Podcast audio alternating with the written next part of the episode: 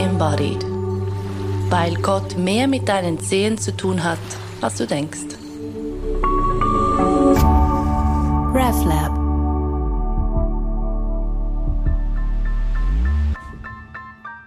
Kennengelernt haben wir uns ursprünglich auf einem Bankli an der Langstraße, spät nachts oder frühmorgens. Ich war mit einer Freundin vom Studium unterwegs. Das Studium, das hatte ich am selben Tag mit einer letzten Mündlichprüfung beendet. Um praktisch anschließend von der Prüfung weiter zu einem Catering-Job zu gehen und dann noch in Ausgang. Wow, hatte ich viel zu tun mit Mitte 20. Ich heiße David Zwiebe, bin aus Zürich und bewege mich in den Feldern von Bewegung, Körper und Spiritualität schon seit langer Zeit und bin gespannt, was ich heute dann mit dir im Gespräch zeigen werde. David habe ich immer mal wieder gesehen, Yoga-related und zuletzt wohl als DJ an einem Sacred Dance, an jenem Abend, an dem ich dann erfahren sollte, dass sich mein Leben für immer verändert hatte. Und so hatte ich eine Weile lang anderes zu tun, als mit Bekannten herumzuhängen. Doch diesen Sommer fand ich mich sehr spontan in einem von Davids Tanzdingen wieder und merkte, wie da jemand ebenfalls eine innere Weltreise vollführt hat. Doch davon kann David gleich selbst erzählen. Dich vorzustellen ist gar nicht so einfach. Habe ich auch gemerkt, das ist gar nicht so einfach, mich selber vorzustellen. Ähm, welche Schublade soll ich denn öffnen? Es gibt wie ein, ein, ein, so ein weites Feld von Dingen, die man mit dir besprechen könnte. Man könnte irgendwo anfangen bei deiner Rolle als Vater, als Partner und was du dort alles entdeckst. Man könnte auch bei deiner Bewegungsarbeit beginnen. Es ist so weit und vielleicht beginne ich einfach mit der auch sehr weiten Frage von wie erlebst du denn Spiritualität in deinem Körper? Jeden Tag, wenn ich äh, aufwache, bevor ich die Augen aufmache, bin ich zuerst mal dankbar und spüre meinen Körper, wie er auf, am Aufwachen ist und weiß äh, im Normalfall, wer neben mir liegt, meine Freundin, und bin einfach mal dankbar. Und ich denke, das ist schon einer der Schlüsselmomente von Spiritualität, Dankbarkeit. Very mhm. simple, very effective. Und ist das ein konkretes Gefühl im Körper, das du irgendwo zum Beispiel lokalisieren kannst oder das sich irgendwie ganz konkret äußert? Äh, ich glaube, es ist ein Bewusstsein für wo die Grenzen sind, wobei die natürlich äh, verschwimmen oder schwammig sind. Die Grenzen von ich und nicht ich. Ich würde es irgendwo festmachen äh, an einer sogenannten vielleicht Dichte. Mhm. Dichte der Wahrnehmung. Also ich spüre meine Zehen, meine Füße, meinen Körper, mein Gewebe, Fleischknochen, Sehnen etc. Und das ist vielleicht dichter als das, was ich nicht wahrnehme, wo jetzt halt eben kein Gewebe, Muskeln etc. ist. Aber trotzdem nehme ich äh, mich selber wahr. Ich gebe dir eine, ein Beispiel. Ähm, ich war in einem Kurs, in einem Workshop, da gab es jeden Tag Ecstatic Dances. Und je länger das in dieser Woche stattgefunden hat, desto nackter waren die Leute plötzlich. Und also haben dann nackt, nackt, oder? Nackt, nackt getanzt, genau. Ja. Und das habe ich natürlich auch ausprobiert, fand ich aber gar nicht so cool, weil ich eben nicht das Feedback von meinen Kleidern bekommen habe. Das heißt, ich habe gemerkt, nackt sein ist schön und gut, aber in der Bewegung mag ich halt gerne das Feedback und kriege das halt so über die Haut taktil mit der Kleidung. Und wenn ich im Bett liege, bin ich oft äh, irgendwie bedeckt mit, mit Kleider oder mit Decke, was auch immer, oder mit, mit Haut von jedem anderen und nehme mich halt so entsprechend wahr. Der Spiegel. Mhm. Also Spiegel macht, dass ich mich als Dichter wahrnehme. Und in dieser Dichte drin ist dann die Dankbarkeit auch. Ganz genau, also wie eine Dankbarkeit für dieses für diese Dichte, für dieses Gewicht auch oder für dieses äh, Sein, je nachdem, ja. wie man das, the matter oder wie man das halt nennen möchte. Die Dankbarkeit überhaupt was zu spüren vielleicht. Genau, ja. Und als nächstes dann und die Augen öffnen und den Atem spüren und dann in diese Dichte rein halt reinatmen, mhm. dass sich das alles bewegen darf und mit Sauerstoff füllt und so weiter und so fort. Und wie fließt zum Beispiel genau das auch in deine, in deine Arbeit? Rein. Okay. Und deine Arbeit, das ist ja auch, da könntest mm. du über dein, deine Musik erzählen, du kannst über deine Bewegungslaboratorien erzählen, deine Tanzdinge, die du machst. Mm. Ja, es ist ein weiter Bogen. Wo fängt Eben. meine Arbeit? Ich will mal zuerst anfangen, was ist Arbeit? Wo fängt meine Arbeit an? Ist Arbeit, dass ich mich in der Verantwortung sehe und wahrnehme, ähm, ich zu sein? Ich mich wahrnehme und das ist Arbeit weil ich mich wahrnehme, ist schon Arbeit, weil ich vielleicht eine Verantwortung gegenüber meiner Umwelt habe, meinem Sohn vielleicht, meinen Mitmenschen, meiner Umwelt, ganz im Allgemeinen. Und das ist schon Arbeit, dass ich nicht, keine Ahnung, durchdrehe oder halt mich get my shit together, I guess. Und für viele Leute, die halt das, äh, wo man das vielleicht unter Autopilot verbuchen würde, ja. äh, für mich fängt die Arbeit oft auch daran, dass ich mich halt den, dem Autopilot-Modus entziehen möchte und das ist dann Arbeit, was sich dann wieder niederschlägt in meinen Arbeitsfeldern mhm. oder in diesen Laboratorien und wie auch immer du das nennen möchtest. Konkret in der Musik zum Beispiel ist es halt mehr, ich nehme mich dann wie eine Art Instrument wahr, wo ich dann äh, mit Musikschwingungen oder mit ganz einfach gesagt äh, mit den Rappern, mit denen ich zusammenarbeite, von Lyrik Casanalas, wo ich dann merke, ah, das müsste oder könnte vielleicht so tönen oder sollte so tönen, damit es diesen Effekt hat, wo ich dann ganz konkret vielleicht was äh, beeinflussen möchte, weil ich das in mir so spüre. Mhm. Also ich nehme mir selber gegenüber eine verantwortungsvolle Position ein und wenn ich sage und spüre, das sollte so tönen, weil es sich gut und richtig anfühlt, gebe ich das entsprechende Feedback auch weiter an außen und sage dann, ich hätte das gerne so und so. Das heißt, zu wissen, was ich möchte, ist Arbeit. Zu sagen, was ich möchte, ist Arbeit. Oh ja, das ist tatsächlich so. Aber das heißt, du benutzt quasi, wenn man das, das Wort benutzen, wählen möchte, die, die Dichte um da eben zu spüren, was, was stimmt jetzt, in welche Richtung könnte die Musik gehen oder auch in welche Richtung könnte, ich weiß doch nicht, eine Bewegung dann gehen. Mhm. Wie das Feedback aus diesem deinem eigenen System mhm. heraus. Jetzt die Dichte ist halt, und das ist ja schwierig, diese Sachen, die wir reden, das in äh, Begrifflichkeit zu formulieren, runterzubringen. Mega. Und Dichte wäre jetzt quasi einerseits diese Körperlichkeit, dieses Embodiment, in der fleischlichen Seite quasi äh, angesprochen. Aber die Dichte kann auch ein Gefühl sein. Ein, mhm. Je eher sich verdichtet, desto vielleicht eindeutiger wird ein Gefühl, was sich natürlich immer wieder auch verändern kann. Mhm. Aber es kann auch äh, eine, eine Leere sein oder ein Vakuum, was auch als Dichte wahrgenommen werden kann. Das ist alles sehr abstrakt, komplett abstrakt und auch vielleicht sogar philosophisch.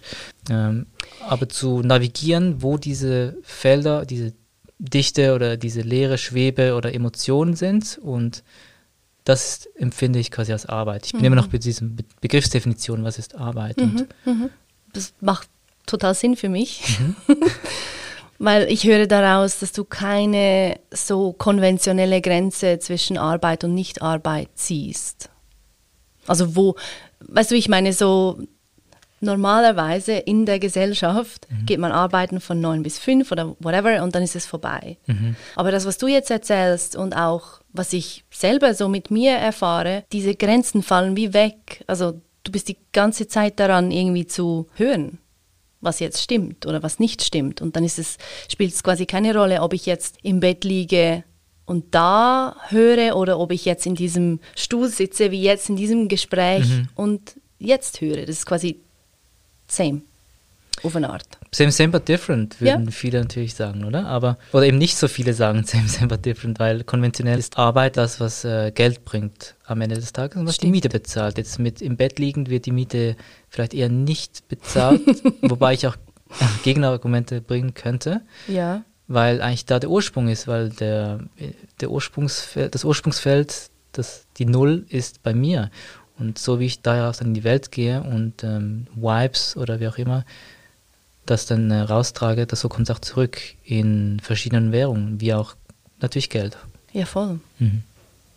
Also lohnt es sich manchmal einfach noch ein bisschen im Bett zu liegen. Unbedingt um immer noch zu schauen. bisschen länger liegen bleiben. Ja, ey, im Zweifelsfall. Just lay down. Genau. War dir denn das schon immer klar, dass du, wie soll ich sagen, dass dieser Weg für dich stimmt, so zu arbeiten, so unterwegs zu sein? Oder war das, war das ein Prozess? War das so mit einem Mal klar, fuck, nein, diese ganze konventionelle Geschichte, das mache ich nicht? Zum Beispiel mein Sohn, äh, der wird zehn, der übt jetzt Geige. Und der Klangkörper der Geige, wissen wir, wenn man das richtig, äh, die Seite richtig drüber zieht, dann tönt das richtig laut und voll oder richtig schräg und schrecklich. Mhm.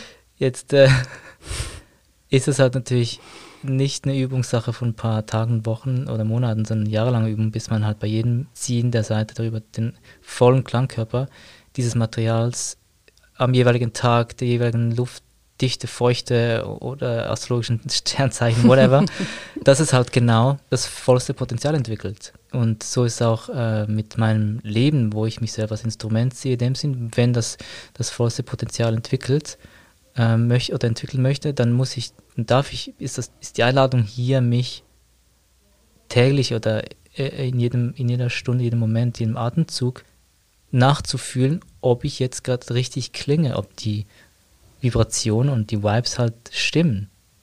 Und da bin ich mhm. mehr als überzeugt und ich es mehr als glauben. Es ist für mich unumstößlich, dass es halt spürbar und fühlbar ist, wenn man in einer Frequenz schwingt, die stimmt, dann ist es stimmig. Und, und dann so nicht nur für dich fühlbar und spürbar, sondern auch für den Spiegel. Für alles. Alles rund genau. um dich herum. Auch nach innen, so wie innen nach außen. Ja, genau. ja. Mhm. Das beantwortet aber meine Frage gar nicht. Du möchtest ein konkretes Beispiel? Nein, nicht unbedingt, aber du hast mir letztens gesagt, ja, weißt du, mit 16 da, als ich ja, genau. DJ wurde und ich dachte, ah, krass, das ist ja schon mega früh irgendwie mhm. mhm. irgendetwas passiert. Mhm. Das konkrete Erlebnis, was ich vielleicht so ähm, runterbrechen könnte, wäre, als ich mit zwölf beschlossen habe, nicht mehr in die Sonntagsschule zu gehen. Mhm. Meine Mutter hat uns, meine Schwester und ich, äh, immer mitgenommen in die äh, Sonntagsschule, in die Kirche, jahrelang. Und ich habe das auch mitgemacht, mehr oder weniger. Und habe dann gemerkt, irgendwann so, das stimmt für mich nicht mehr. Und bin dann in der Mitte des Weges dahin äh, zurückgefahren nach Hause. So.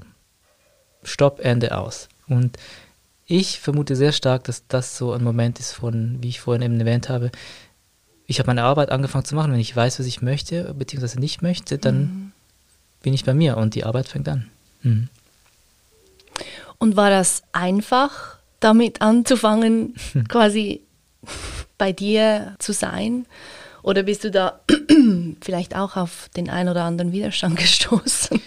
Ich bin mit zwölf nicht mehr in die Sonntagsschule und habe mit 13 angefangen zu rauchen und kiffen und Alkohol zu trinken, was ziemlich früh ist eher, von, also in dem Kontext, wo ich aufgewachsen bin.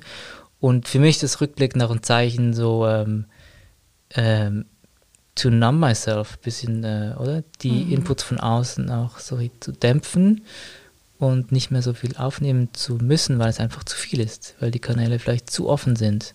Und mit äh, Kiffen öffnet das umso mehr. Also ich kann mich erinnern, dass ich halt mich nicht mhm. so ins Koma gekifft habe, sondern immer homöopathische Dosen mir verpasst habe, um diese Kanäle noch mehr zu öffnen ich habe dann ganz viel, ähm, sagen wir mal, Kunst gemacht in der Zeit, wenn ich das noch angucke, ich habe noch so Sachen, dann sehe ich halt eine komplette Überforderung von einem Glas, was gefüllt wird und komplett überfüllt wird und überschwappt und mhm. überhaupt nicht mhm. klarkommt mit dem Download und der Fülle von Informationen und Inputs. Mhm. Ja. Dann hast du dich, wie soll ich sagen, solche Systeme, die so durchlässig sind, wie das, was du jetzt beschreibst, was sehr ähnlich klingt, ähm, wie meine Kindheit. Es gibt ja schon Wege, diese Systeme auch zu unterstützen und zu fördern, eben dass sie schon vielleicht früher in dieses Schwingen mit, mit dem, was wahr ist, kommen. Wenn ich dir zuhöre, habe ich das Gefühl, das war auch nicht unbedingt so der Fall. Also es war nicht so, ah cool, du bist so offen, so empfänglich, wir fördern dich in, in diesem deinem Sein. Nein, im Gegenteil, weil ähm, ich glaube, ich habe natürlich die Reibung, die Irritation und ähm, die Boundaries gesucht im Außen. Also mhm. Also klassisch Rauchen ist ja sowas oder Anziehstil oder was man auch immer macht in der Zeit. Geht ja darum, die Grenzen äh, zu erfahren und zu testen, was wichtig ist. Aber noch mehr zurückblickend hätte ich mir gewünscht, auch nach innen äh, das ausleben zu dürfen oder im Sinne davon äh, vielleicht ähm, Menschen oder Umgebungen äh, hätte ich gerne gehabt, die mir da vielleicht einen gewissen ähm, Wert mitgegeben hätten oder eine, eine, Richtung, eine Orientierungshilfe vielleicht sogar, mhm. eine Map, mhm. Vorbilder, Mentor, Mentorinnen, sowas, ja. Mhm. Wo ich jetzt vielleicht 30 Jahre später denke, ach so, jetzt bin ich angekommen, ich habe diese Leute jetzt, die nochmals 30 Jahre älter sind als ich oder älter, diese Personen wären doch gut gewesen zu der Zeit. Mhm. Und dann sind wir bald in diesem ganzen Needs a Village to Raise a Child und Elders und, und so weiter und so fort. Genau. Ja. Also das ganze System der Gesellschaft eigentlich am Hinterfragen ist. Voll. Mhm. Ja, du hast gesagt, dein Sohn ist zehn Jahre alt. Mhm. Ist er ähnlich wie du damals? ähm, ist so spannend, er wächst auf im äh, Kreis 4 an der Langstraße, was ein äh, Hotspot ist, ein Brennpunkt für verschiedene intensive Szenen und äh, eine, eine, heftige Mischung von vielen Sachen. Mhm. Ich bin gespannt, wo das dann, äh, was dann passieren wird. Und ich kann natürlich jetzt schon Parallelen sehen, weil ich natürlich das Vorbild bin für ihn. Und ja, ich müsste ihn selber fragen. Wäre spannend, was er dazu antworten würde. Mhm. Ja. Ich frage nur, weil aus deiner Erfahrung als Kind damals, mhm. Wie das jetzt in dein, in dein Vatersein reinspielt, ob du vielleicht bewusst Dinge mit deinem Sohn zum Beispiel anders machst oder ihn stärker förderst oder in seinem So-Sein, wie er halt ist.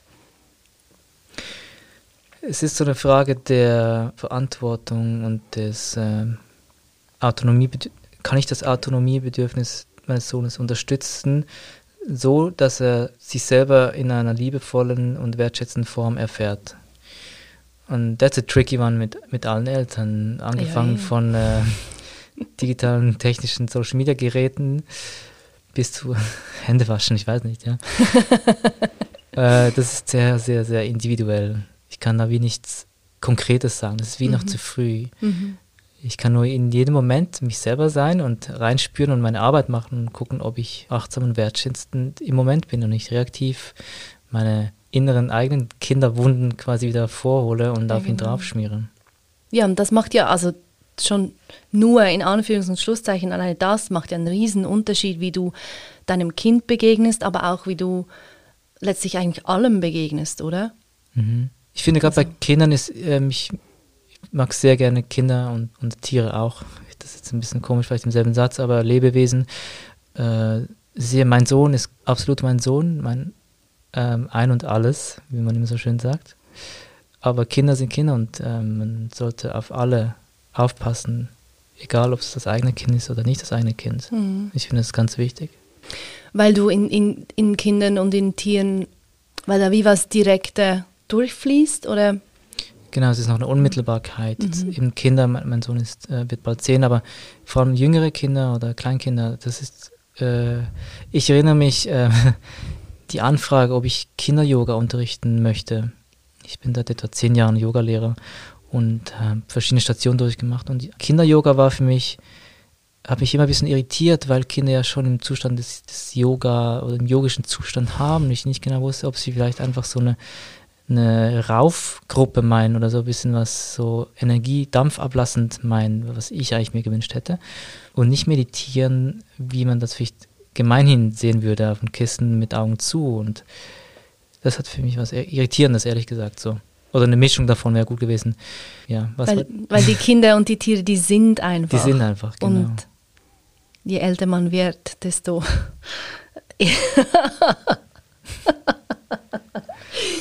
ich glaube, dass, äh, es geht um das Gesehenwerden. Diese Unmittelbarkeit hat was mit dem Gesehenwerden zu tun. Wenn ich Kinder sehe und wahrnehme, so wie sie sind, spüren die das noch unverfälschter, ist eine komplette Annahme, als vielleicht ähm, Erwachsene, welche schon mehr Filter, das Filtersystem schon viel ausgeklügelter und äh, abgefuckter ist, je nachdem. Ja, genau. Das gesehen werden ist unmittelbar. In, in beide Richtungen nehme ich an. In beide Richtungen, ja, genau. genau. Es gibt genau. Leute, die können das, den Blick von einem Baby nicht aushalten von Kindern nicht aushalten, weil es zu intensiv ist, weil es zu vielleicht intim oder zu unverfälscht rein und pur ist, sowas. Ja, ja. Mhm. Ich glaube, jeder Tierbesitzer, Hundebesitzer, Katzenbesitzerin würde mir zustimmen, dass das etwas äh, Heilendes hat auch, oder? Heil, er sind whole, er sind und Abartig. so weiter. Mhm. Holy, whole, alles. nein, nein, ich sage dir, die Katzen.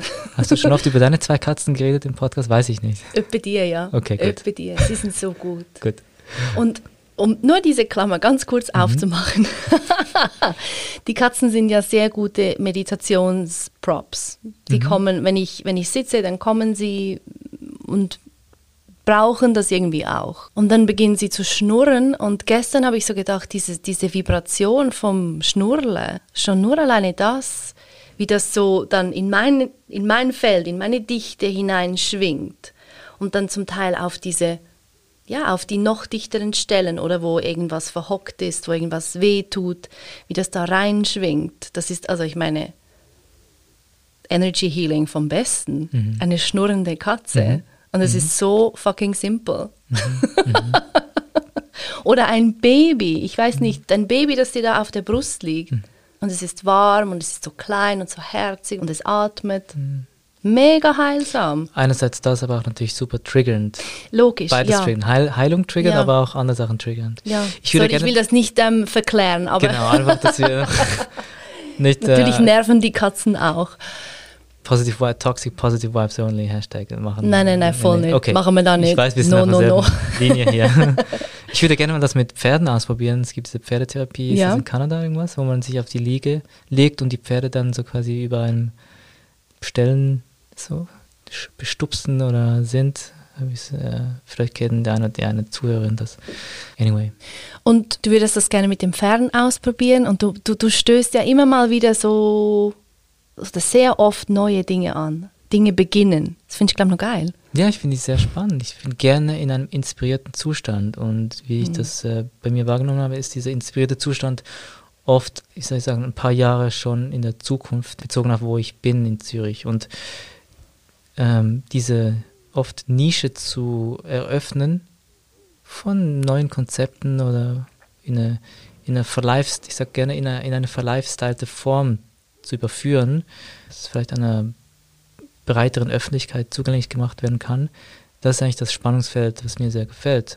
Die Nische aus der Nische quasi rausnehmen ja. und verlifestylen ja, und ja, ja. nicht kommerzialisieren, das wäre was anderes und es ist wichtig, diesen Unterschied zu machen, sondern einfach so ähm, zu übersetzen, so eine Art.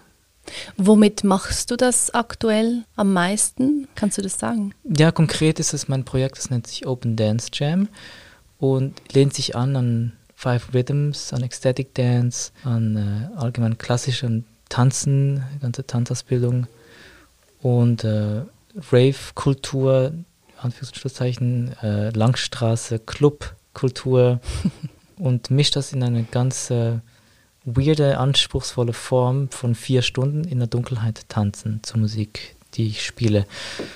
Und da werden ähm, die Begriffe Tanzen und Musik zum Beispiel neu definiert im Moment. Ja. Du warst selber schon dabei, vielleicht kannst du mal erzählen, wie das für dich Love war. Love it. Ja, für mich sind diese Abende ein Erleben von Leere oder von Stille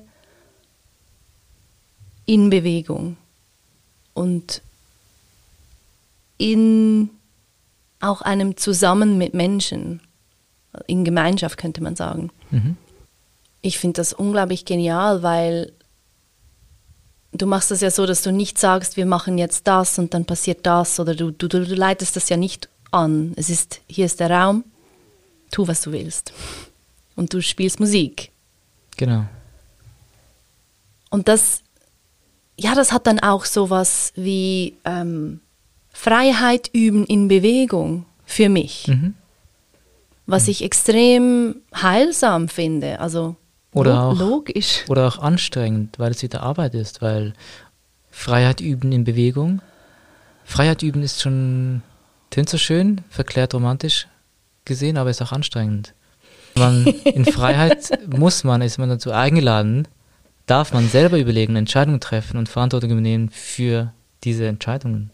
Ja, das ist es auch, was genau diese Anlage so herausfordernd macht für viele Menschen, dass es eben nicht ist, ich sage dir, wie du jetzt deinen Arm bewegen solltest oder ich sage dir, welchen, welches Gefühl du jetzt tanzen könntest, sondern es ist eben, schau selber und das erfahre ich auch in mein, meiner Arbeit immer mal wieder. Die Menschen hassen das. Ich hasse es selbst auch. Ich möchte gerne einfach manchmal eine das ist jetzt ein dummes Beispiel, aber einfach eine, eine Ashtanga-Sequenz folgen und ich mhm. muss nicht selber schauen, was mein Körper jetzt will und wo tut es vielleicht weh und ah fuck, jetzt wieder dieses Thema.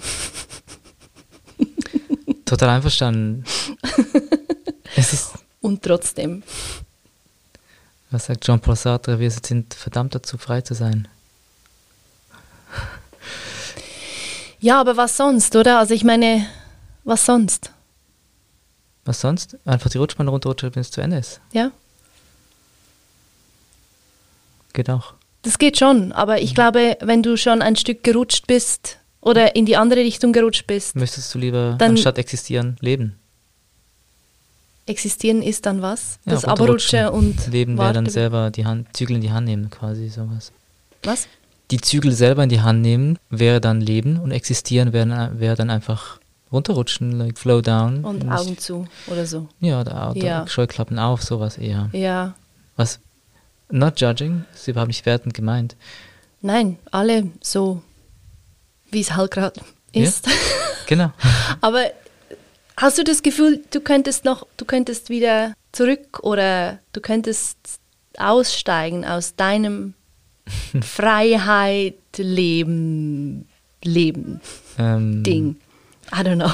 Ich habe mich mal beworben äh, für einen Job, wo äh, ich diejenige gekannt habe, die meine Bewerbung entgegengenommen hat und dachte so eine Mischung zwischen, ich bekomme den Job eh und gleichzeitig bin ich gespannt, wie sie reagieren wird, weil ob sie mir eine Absage geben kann, darf. Sie hat mir eine Absage gegeben mit der Begründung, sie möchte nicht einen freien Vogel in den Käfig sperren. Mhm. Und das war so ein guter Moment für mich, um zu überlegen, was möchte ich wirklich, in welcher Le Ja. Lebensumgebung oder Arbeitsumgebung fühle ich mich tatsächlich wohl. Kann ich zurück? Nee, möchte ich nicht. Und gleichzeitig tönt das jetzt so, als wäre ich äh, die ganze Zeit frei herumschweben. Natürlich ähm, darf ich mich auch an den weltlichen Strukturen beteiligen und nerv mich extrem an Steuersachen und so weiter. Aber das Stückchen Rutschbahn, was halt wir alle drü drüber rutschen und drunter rutschen dürfen, ja. Ja, das ist ja auch spannend irgendwie, nicht dieses, äh, da kommen wir immer mal wieder dran vorbei in diesem Podcast, dieses, ich gehe nicht einfach allein in den Wald leben und entziehe mich allem äh, sogenannt Weltlichen, sondern bin ja irgendwo auch bewusst, setze ich mich dem aus, Steuern zahlen und Interaktion und Beziehungen und so weiter. Das gibt ja auch immer wieder neues Futter, um weiter zu üben. Genau, das ist diese Reibung, diese Konfrontation, die ich immer mal wieder in Kollaboration umwandeln kann. Das ist auch vielleicht ein bisschen diese Zielvorgabe, kann ich in eine Kollaboration treten mit den Inputs von außen, mit den irregulären Inputs, die von außen kommen. Das ist angelehnt an äh, Fighting Monkey. Das sind zwei ganz spezielle Menschen, die ihr Programm auch in meiner Movement Masterclass-Reihe dann bald wieder mal bringen nach Zürich wie kann ich mir eine Lernumgebung schaffen, wo ich halt mich ausbreiten kann unter erschwerten Bedingungen und das aber trotzdem halt so lernen kann. Wir sind hier bei Neuroplastizität und so weiter und so fort. Ja, genau. Ja, erzähl mal mehr über deine Movement Masterclasses. Ist, ist das, geht es da nur um Bewegung, um, um neue Techniken oder auch eben um mehr? Vielleicht kann ich noch ein bisschen vorher anfangen, dass ich, äh, wie gesagt, äh, mit Yoga angefangen habe. Oder noch vorher mit äh, Jackass für diejenigen unter uns, die schon Älter sind? etwas, die das mitbekommen haben. Das, sind, ist eine verrückte Truppe aus Amerika, die sich irgendwo runtergeschmissen hat, irgendwelche verrückte Dummheiten gemacht hat und das dann irgendwie vermarkten konnte. Anyway, das ist fast schon Kunst jetzt, würde ich sagen, jetzt mit diesen Augen heute. Jedenfalls habe ich mich mit Parkour beschäftigt ganz früher, mit was kann der Körper aushalten, runterspringen, rüberspringen, in Büsche reinspringen und so weiter. Äh, Und dann irgendwann später kam Yoga, dann die Yoga-Lehrerausbildung und noch eine Thai-Yoga-Massageausbildung und merkte dann, dass da irgendwo ziemlich viel Scheuklappen-Mentalität herrscht und habe mich dann ein bisschen links und rechts umgeguckt. Aha, Yoga und Martial Arts gibt's, äh, äh, Yoga mit anderen therapeutischen Bodywork-Sorten gibt's und habe dann irgendwann beschlossen, nachdem ich in einem Playfight-Camp war bei Bruno Caverna, dass ich äh, mich für das entscheiden möchte und ein bisschen vertiefen möchte, Playfight. Playfight ist ein spielerisches Raufen und in der Form, wie er das macht, ist es eher im tänzerischen Kontext angelegt, mit Prinzipien aus Sistema, was eine russische Kampfkunst ist oder Philosophie ist, und Capoeira, ähm, diese äh, brasilianische Tanzkampfkunstform, noch viel mehr als das natürlich. Und so habe ich mir dann ein Feld eröffnet, wo dann schnell links und rechts viele Türen aufgingen. Und so habe ich über vier Jahre lang mit der Unterstützung vom Tanzhaus Zürich dann äh, ExpertInnen eingeladen, die in verschiedenen Feldern der Bewegung zu Hause sind, und transdisziplinär auf Prinzipienebene diese Bewegungsformen unterrichten.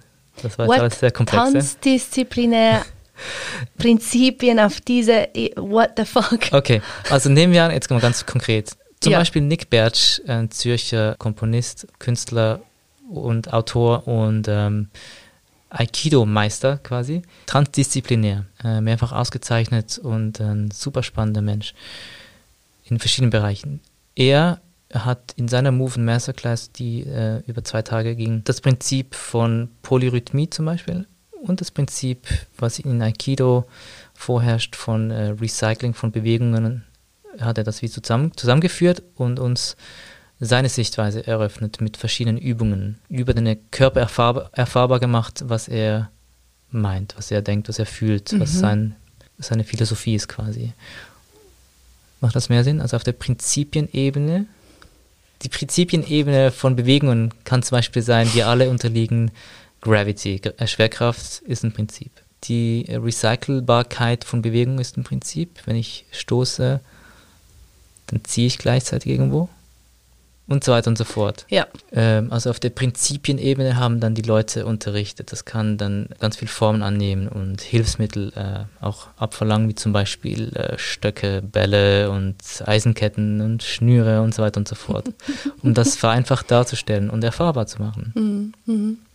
Und, und dieser Movement Masterclass aus dieser Reihe, äh, die ich dann vier Jahre, Jahre lang gemacht habe, wie gesagt, war dann eigentlich quasi diese Nische, die ich vorhin erwähnt habe. Und ja, genau ähm, das hat sehr, sehr viele spannende Leute dann äh, dazu gebracht, sich vielleicht auch mit noch anderen Disziplinen auseinanderzusetzen.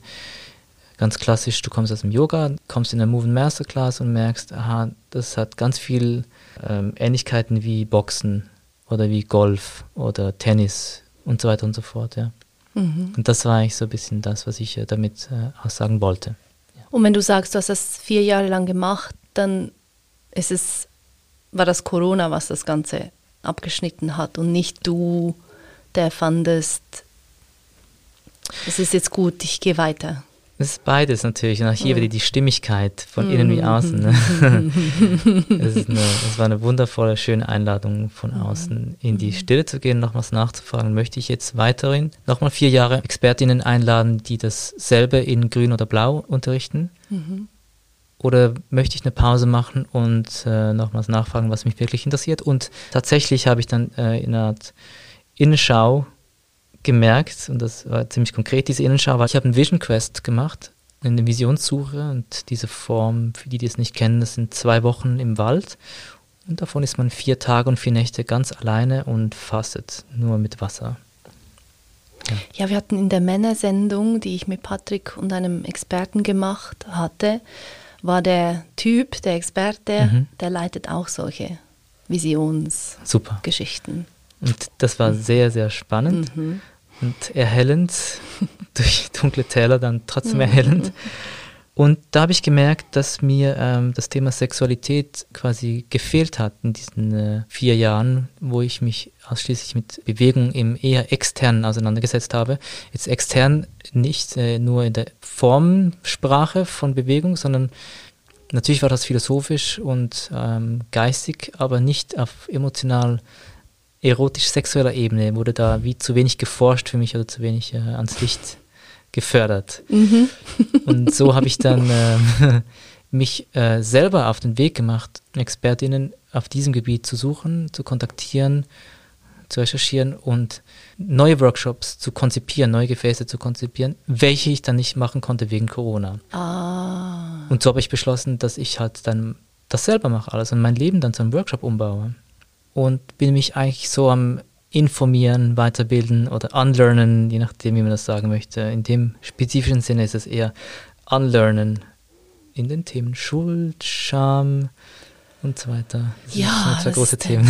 Weites, weites Feld, diese Sexualität. Da haben wir äh, eben, es ist dann so Freiheit leben, gut und schön, ja, ja, man kann tanzen, man kann sich im Raum frei bewegen, es ist alles eigentlich noch groovy, und dann, und dann merkst du, ah fuck, wenn es um Sexualität geht, wenn es um Beziehungen auch, es muss noch nicht einmal sexuell sein, aber so dieses, ja, jede Beziehung, das, das geht dann noch eine Schicht tiefer rein.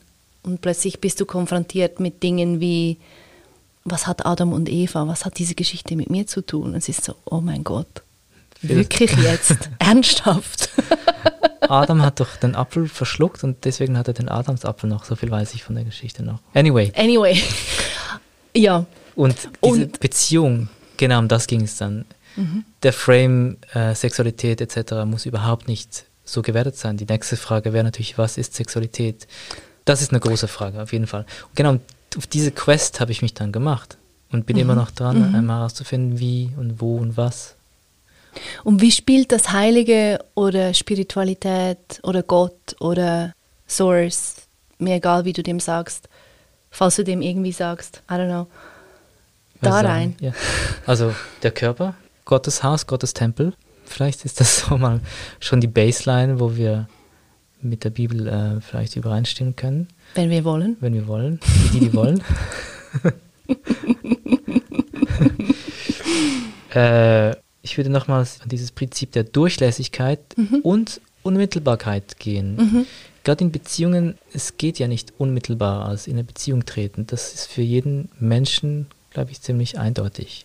Wenn ich in einer Beziehung bin oder in eine Beziehung trete, ist egal, ob es eine flüchtige ist an der Kasse mit Personal oder in einer romantischen Liebesbeziehung von kürzer oder längerer Art, es erfordert Arbeit, Achtsamkeit, Wertschätzung und Awareness in dieser Unmittelbarkeit.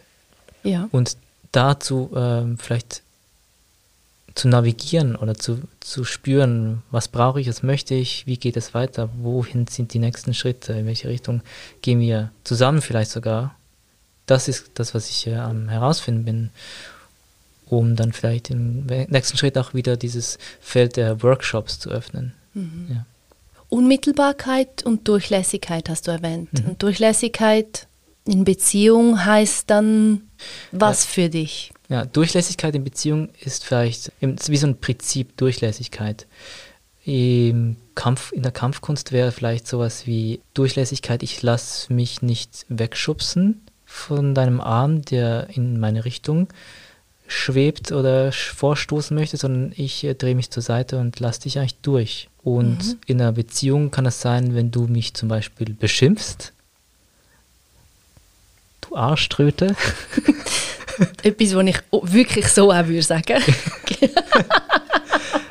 Dann äh, ähm, bin ich so fest verankert, verwurzelt, dass ich nicht reaktiv bin, werde, mhm. sondern ich lasse einfach durch. Ich bin durchlässig mhm, mh. oder schiebe mich minimal zur Seite, dass ich mich nicht betroffen oder getroffen fühle. Das ist das eine. Durchlässigkeit kann aber auch bedeuten für mich, dass eine Empathie, Selbstliebe, gelebte Selbstliebe stattfindet oder spürbar und fühlbar wird, wo ich aber aus meiner Position, wo ich meine Wurzeln spüre, wo ich bin, mich als Resonanzkörper von deinen Vibes quasi ähm, hm, füllen lasse, mhm. aber nicht ausfüllen lasse, nicht weggeschwemmt werde.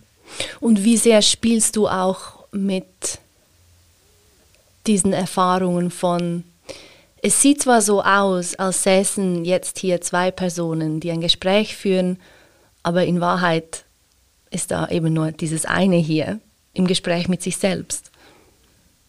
das erinnert mich an eine Aussage, die du äh, letztens gemacht hast. Mhm. Es ist nur einer von uns hier, war das sowas ungefähr? There's only one of us here. Genau. Ja, schwierig. Das ich würde so weit gehen, dass der Zuhörer, die Zuhörerin halt unsere Stimmen hört und Inhalte, die die Stimme transportiert, mhm. kognitiv, äh, vielleicht geistig unverschlüsselt verstehen mag, bis zum gewissen Grad. Aber die Stimmung oder das, was daneben oder zwischen den Zeilen quasi passiert, das ist nochmal was ganz anderes. Es ist ein Orchester, ist eine Einbahnstraße, eine Stimmung ist ein Bild, das gezeichnet wird. Und das ist immer wieder so kontextuell so fest abhängig, dass immer ähm, in der Metaphysik, ne, wenn man nicht hinguckt, passiert das wirklich oder nicht. Und ich verstehe auch deine Aussage so, ist nur einer, der hier ist. Ist eine metaphysische Aussage, die so komplex ist, dass man jetzt nochmal einen Podcast führen könnte.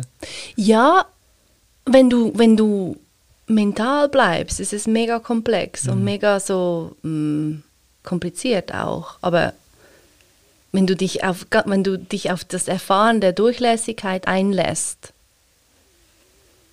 so tief, dass die Grenzen halt dann nicht mehr, wie du, ich glaube, du hast es zu Beginn, ganz am Anfang hast du das gesagt, mit diesem, wo beginne ich, wo höre ich auf, was ist außen, was ist innen, wenn du mit dem so lang genug spielst, mhm.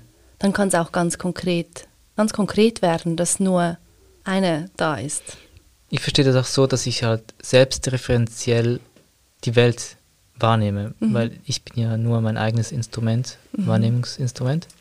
Aber gleichzeitig, wenn ich dich in Schmerz oder Freude sehe, nehme ich das ja auch wahr. Mhm. Und that's the tricky part in Beziehungen, das zu entflechten vielleicht oder in eine Ordnung ja. zu bringen, in eine, in eine reife ja, Liebe oder wie auch immer diese Begrifflichkeiten da sind. Und insofern bin ich alleine, aber ich bin auch nicht alleine. Ja, ja eh. Genau. Ja eh. Kennst du dieses Mandelbaum-Fraktal? Mhm. Heißt es Mandelbaum? Ich mhm. weiß es nie. Etwas mit Mandel. Mhm. Nicht Mendelssohn, aber Mandel. Mhm. und das ist ein, ein Bild und, und, mit diesem Bild kommt auch so ein Gefühl, dass in letzter Zeit irgendwie immer äh, noch jemand dir da ist. Mhm. Ich mag auch das Bild. Magst du gerne solche Bilder? Ich, ja, ne? sehr. Ich weiß nicht, ob ich jetzt zu weit weg bin und niemand mehr folgt, aber es ist eigentlich egal. Wir haben auch nicht gekifft vorher. ist doch genug Sauerstoff im Raum auch. Noch das Bild. Äh, wenn wir jetzt diese eineinhalb Meter, wie wir gegenüber, gegenüber sitzen, äh, halbieren, berühren wir uns ja noch nicht körperlich, richtig? Und wir halbieren das nochmals und nochmals und nochmals. Und irgendwann berühren wir uns ja. Mhm. Oder vielleicht nicht, weil wir halbieren ja immer die Distanz. What? Oder? Jetzt kannst du das ein bisschen weiter überlegen. Wir können sie gar nie berühren, wenn wir die Distanz immer halbieren. Es wird ja immer eine Distanz da sein, die man halbieren kann. Das check ich nicht. Und das macht nicht. Macht nicht. Soll das unser Schlusswort sein? Ich glaube schon. Danke dir für das Gespräch. To be continued, würde ich an der Stelle sagen. David Zwiebe war das über sein Leben als Workshop, den Klangkörper einer Geige und abstrakte Metaphysik, die ich wiederum ganz pragmatisch erlebbar wahrnehme. Lustig. So oder so, merci fürs Losen und bis in zwei Wochen. RefLab